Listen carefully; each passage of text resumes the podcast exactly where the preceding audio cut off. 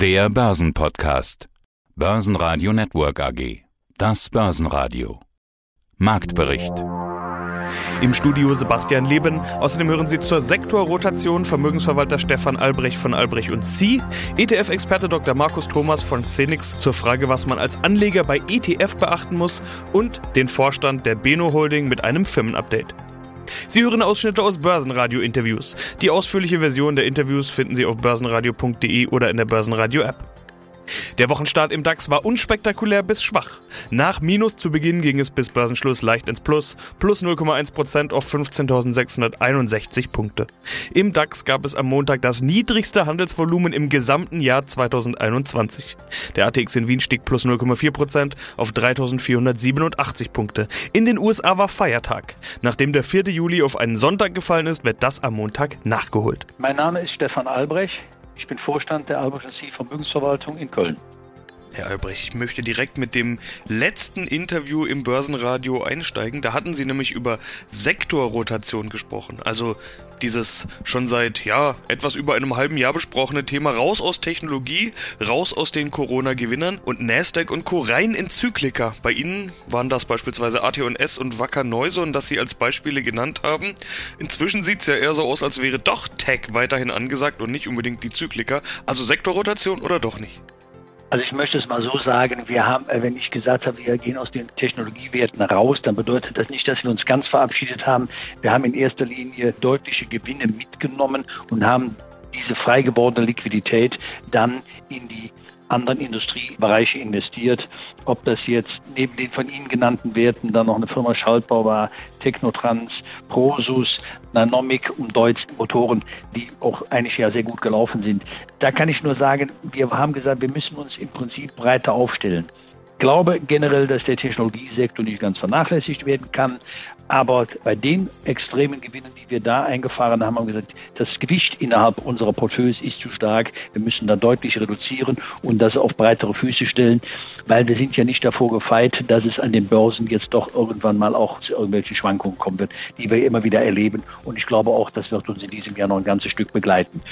Nebenher haben wir uns auch seit längerer Zeit ja schon sehr stark dem Gesundheitssektor, also der Pharmabranche und dem Ganzen gewidmet. Und da sind wir auch sehr glücklich drüber. Ah, ein neuer Sektor wurde schon ausgemacht, über den wollen wir gleich sprechen. Aber erstmal über einen anderen Punkt, den Sie gerade genannt haben, nämlich die Volatilität und die Schwankungen, die Sie erwarten. Was bedeutet denn das? Korrektur? Sommerlöcher? Kursbereinigung? Reinigendes Sommergewitter? Ich nenne jetzt gerade bewusst diese ganzen üblichen Stichworte, die man Ende Juli, Mitte Juli, Anfang August eigentlich immer zu hören bekommt.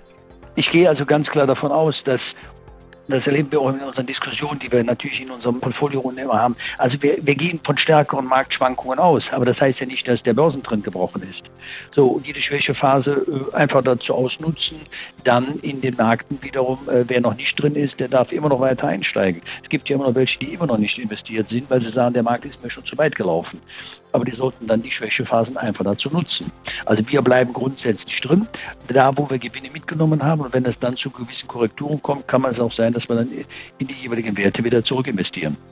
Der Markt ist gut gelaufen, viele Werte sind sehr gut gelaufen, aber es ist ja auch eine gewisse Erwartung da. Wir sehen in den Konjunkturdaten, dass die Wirtschaft sich zum Teil schneller erholt, als man das gedacht hätte. Also diese V-förmige Erholung, die die Börse vorweggenommen hat, die scheint ja tatsächlich in der Wirtschaft auch zu kommen. Wenn denn die Pandemie mitspielt, wenn denn alles so kommt, wie es momentan aussieht, da sind ja alles noch große Fragezeichen.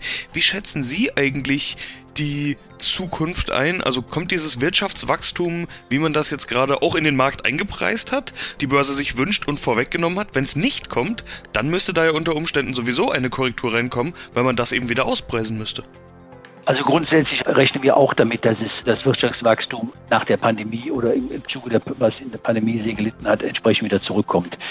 Aber wir haben ja schon äh, gesehen, als das Containerschiff sich im Suezkanal festgesetzt hat, was das für Auswirkungen hat auf die Weltwirtschaft. Wir sehen jetzt, wie zum Beispiel Häfen gesperrt werden, weil die Leute Angst haben vor Corona, weil, was viele vielleicht nicht bedacht haben, wo werden denn die ganzen Seeleute, die unterwegs sind, wo werden die denn geimpft, wo werden die denn vor Corona geschützt? Und ähnliches. Das ist alles nicht komplett geregelt. Und wenn dann große und wichtige Häfen wie jetzt der eine in China erstmal zugemacht wurde, hat das direkt extreme Auswirkungen auf die gesamte Kette, was das Logistische angeht, weil die Unternehmen, gerade die Industrienationen, ja sehr stark in den letzten Jahrzehnten auf das Just-in-Time umgeschwenkt haben und jetzt feststellen müssen, dass ihnen das Ganze ein Stück weit auf die Füße fällt. Also man versucht jetzt da, sich durchzumanövrieren und selbst wenn das dann wieder aufgeht, bis dass die ganze Kette dann wieder normal läuft und es gab eine Zeit, wo es keine Container gab und so weiter und so fort. Also das ist etwas, was immer wiederum auch zu Irritationen führen kann, neben den ganzen politischen Gerangele und diesen kriegerischen Auseinandersetzungen, die es ja sowieso immer wieder irgendwo gibt. Ja, guten Tag. Ich grüße Sie. Mein Name ist Markus Thomas. Ich bin Geschäftsführer von Xenix. Wir sind ein Unternehmen, das sich auf die Analyse und die qualitative Bewertung von ETFs spezialisiert hat. Also Research und Rating von ETF, das ist Ihr Geschäft. Wir haben im letzten Interview auch über Ihr Buch über ETF gesprochen. Diesmal wollen wir ein bisschen eintauchen in Ihre Expertise. Für viele Investoren sind ETF ja ich will mal sagen, die einfachste Lösung. Das ist auch das, was man immer hört. ETF, auch für Anleger wunderbar geeignet. Man muss kaum selber denken, aber schon beim letzten Mal haben wir ja besprochen, dass es genauso eben nicht ist. ETF ist außerdem nicht einfach ETF. Allein auf den DAX gibt es ja eine ganze Reihe ETF und da muss man ja auch erstmal das Richtige finden. Also man kann da nicht einfach irgendeins rauspicken, sondern man sollte sich schon die ein oder anderen Gedanken machen. Kann ich das so zusammenfassen? Das ist richtig, äh, Herr Leben. Beispielsweise fängt es damit an, als Anleger die Entscheidung zu treffen, möchte ich einen ausschüttenden oder einen tesorierenden ETF auf den DAX 30, bald DAX 40 oder auf den MSCI World mit beispielsweise 1600 Aktien oder andere ETFs, die auch Anlageklassen wie Anleihen und Rohstoffe abbilden. Hier ist mein Tipp für Einsteiger, wählen Sie ausschüttende ETFs zum einen hat das steuerlich aktuell einen Vorteil.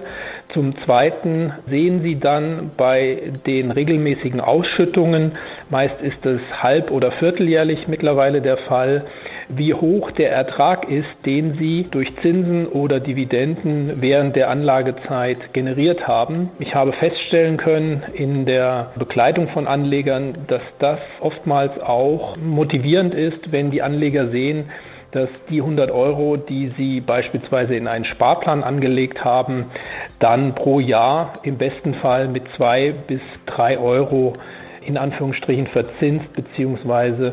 mit Dividenden belohnt werden. Ich wollte gerade sagen, ist ja nur in Anführungszeichen verzinst, heißt ja so oft, Dividenden sind der neue Zins. Aber auf der anderen Seite muss man sagen, bei Zinsen ist es eben so, die kommen immer und die sind im besten Fall auch über die Laufzeit immer gleich. Bei Dividenden ist es ja eben nicht so und das gleiche gilt auch für den Kurs. Also wenn wir jetzt nochmal dabei bleiben, was ist denn die richtige Auswahl? Wenn der Markt nach unten geht, dann trifft es ja alle ETF gleich, oder?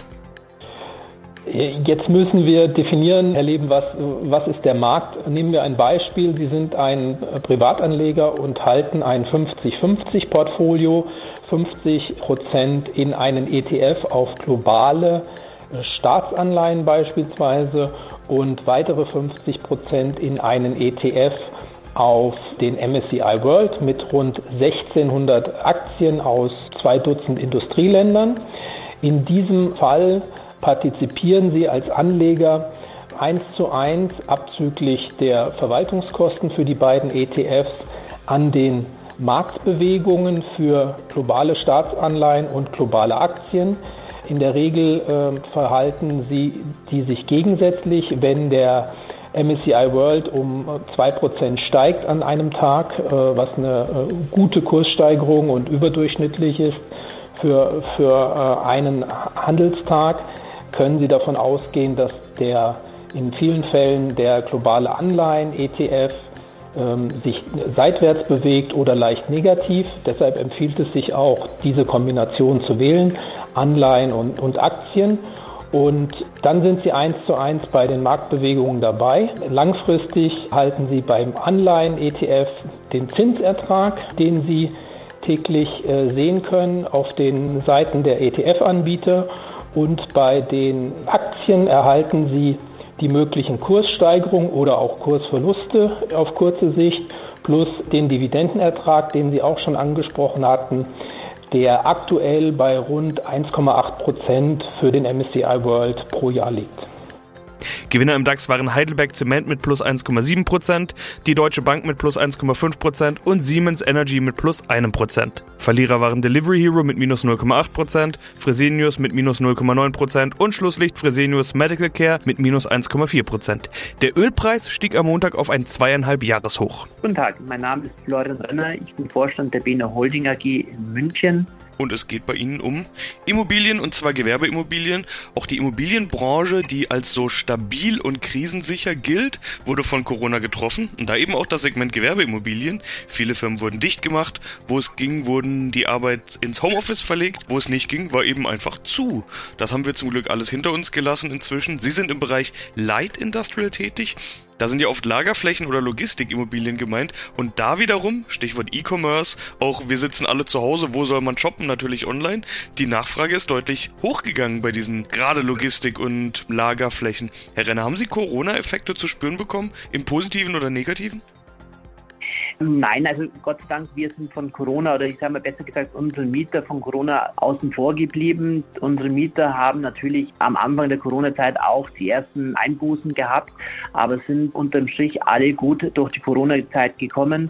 Und auch dementsprechend wurden bei uns sämtliche Mieten fristgerecht gezahlt, sodass wir keine Auswirkungen auf unser Geschäftsbetrieb aus der Corona-Krise gehabt haben. Was sie tun, bezeichnen sie auf der Website so, sie optimieren die Rentabilität gewerblich genutzter Immobilien und vergrößern damit den betriebswirtschaftlichen Spielraum mittelständischer Unternehmen durch Verkauf und langfristige Rückmieten von betriebsnotwendigen Objekten. Ich verstehe das so, äh, sie kaufen Gewerbeimmobilien, renovieren die und vermieten die wieder oder beziehungsweise rückmieten. Das sind wohl die Firmen, die sagen, sie wollen gerne ihr Grundstück oder ihre Immobilie verkaufen und dann sind sie da, kaufen das und vermieten eben zurück. Kann ich das so zusammenfassen? Genau, das ist richtig. Grundsätzlich, wir sind daran interessiert, mit unseren Mietern ein partnerschaftliches Verhältnis einzugehen. Und hier haben wir eigentlich meistens unseren Fokus darauf gelegt, dass wir bestehende Immobilienobjekte erwerben von den bereits Mietern, die Eigentümer sind. Durch die Veräußerung haben die Mieter meistens den Vorteil, dass sie im Endeffekt ihre Bilanzsumme deutlich verkürzen und dort somit eine bessere Eigenkapitalquote für die Banken ausweisen können aber haben gleichzeitig die Planungssicherheit mit uns, weil wir natürlich darauf angelegt sind, langfristig Mietverträge mit den Mietern abzuschließen, sodass die äh, Mieter ihre Planungssicherheit behalten und letztendlich agieren können, als wäre die Immobilie noch in ihrem eigenen Bestand. Die Standorte will ich auch mal ansprechen, unter anderem Dortmund, Fröndenberg, Grünhain, Kempen, Möckmühl, Nottullen, Speichingen, Weinsberg und Witten. Zum Teil Orte dabei, wo ich erstmal gucken musste, wo liegt denn das? Also das sind, ich würde mal sagen, keine A-Lagen. Üblicherweise sagt man ja, dass bei Immobilien immer Lage, Lage, Lage zählt. Was zählt für Sie? Grundsätzlich, für uns ist die Lage natürlich auch interessant, aber natürlich nicht die, die zwingenden A-Lagen, weil wir unsere Objekte oft an Standorten haben, die von Autobahnen umgeben sind. Für uns ist es wichtig, dass halt hier die Lagen gut erreichbar sind. Aber für uns ist auch maßgeblich, dass es nicht die Kaufpreise in die Höhe schnellen. Wir sind bereit, so das 10- bis 12-fache der Netto-Jahreskaltmiete pro Objekt zu zahlen. Da sind wir mit unseren Standorten natürlich ein bisschen außerhalb. Wir schauen uns primär auf die Mieter wie bonitätsstark die Mieter sind, welches Geschäftsmodell diese verfolgen und ob dieses Geschäftsmodell auch zukunftsträchtig ist. Börsenradio Network AG Marktbericht